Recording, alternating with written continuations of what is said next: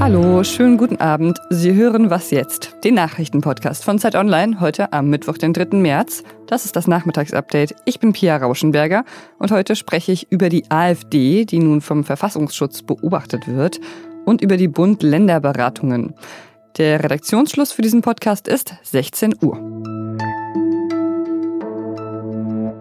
Ja, und seit 14 Uhr beraten die Landeschefs und die Kanzlerin darüber, wie die geplanten Öffnungsschritte konkret aussehen könnten.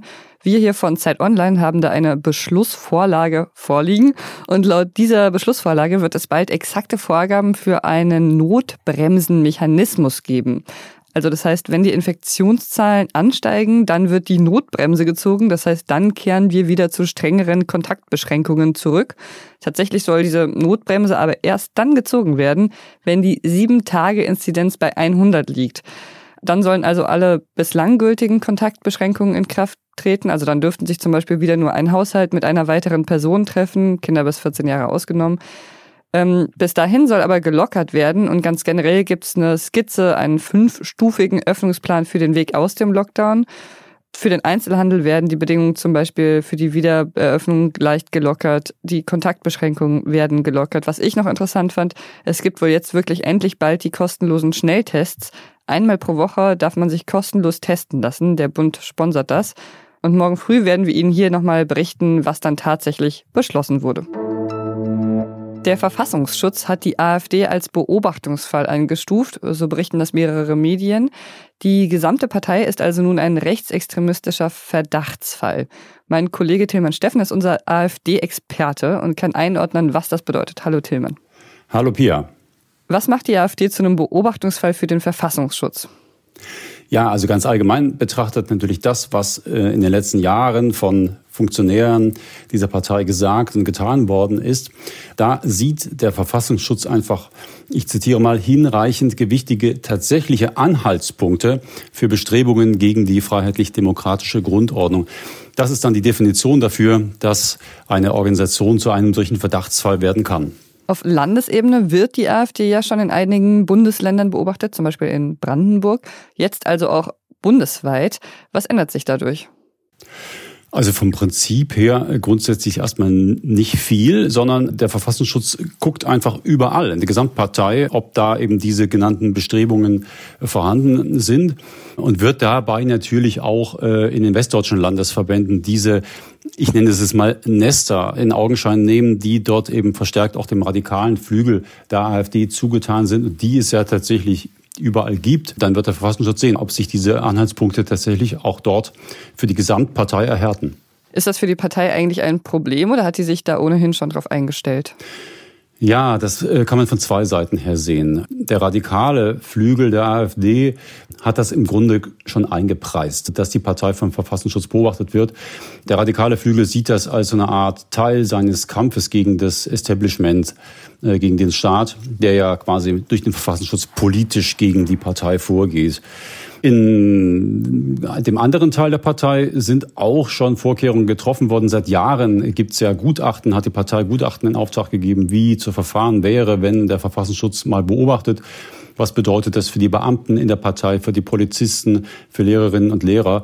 Da wird am Ende natürlich jeder für sich selbst entscheiden müssen, ob er in der Partei bleibt. Schon jetzt ist zu beobachten, dass viele überlegen, ich höre immer wieder in meinen Gesprächen, dass es heißt, ja, also Mitglieder von uns wurden angesprochen von ihren Dienstherren, wurden aufmerksam gemacht, gewarnt, dass sie das Mäßigungsgebot einhalten müssen, was für den öffentlichen Dienst gilt.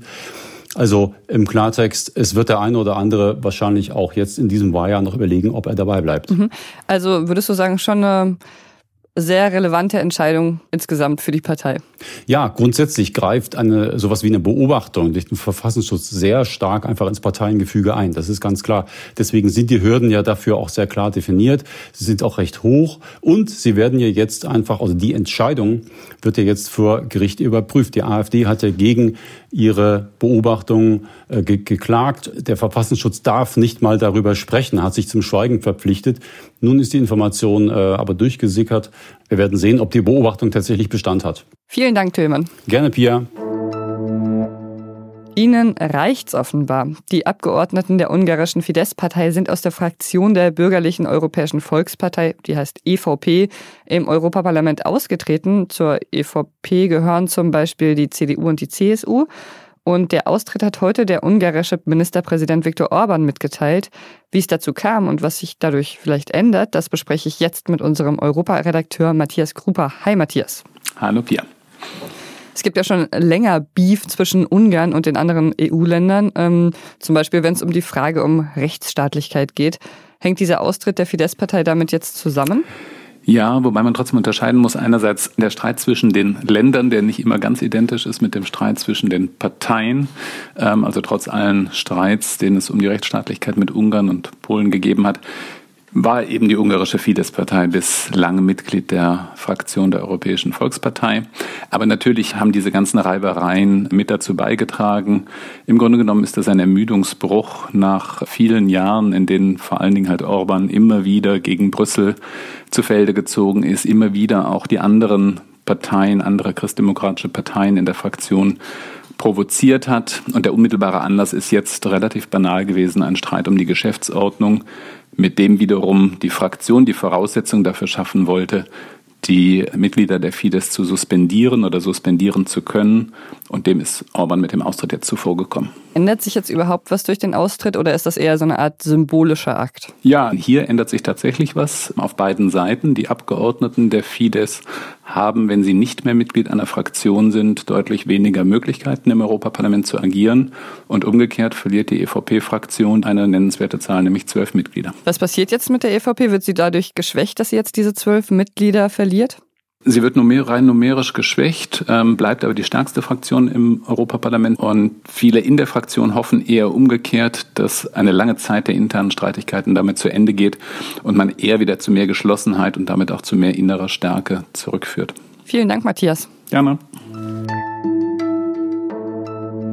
Was noch? Macht Ihnen das auch Frühlingsgefühle? Müssen Sie dabei vielleicht auch an die Pharohylaeus lactiferus denken? Nee?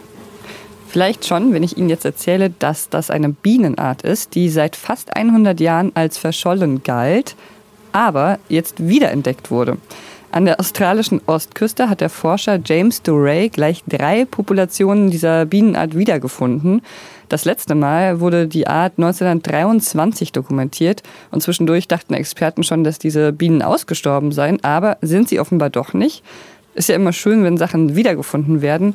Vielleicht finde ich ja auch irgendwann diese Sonnenbrille wieder, die ich äh, ja letzten Sommer irgendwo verlegt habe. Oder den Handschuh, der auf jeden Fall noch irgendwo sein müsste. Das Kabel, was man braucht, um das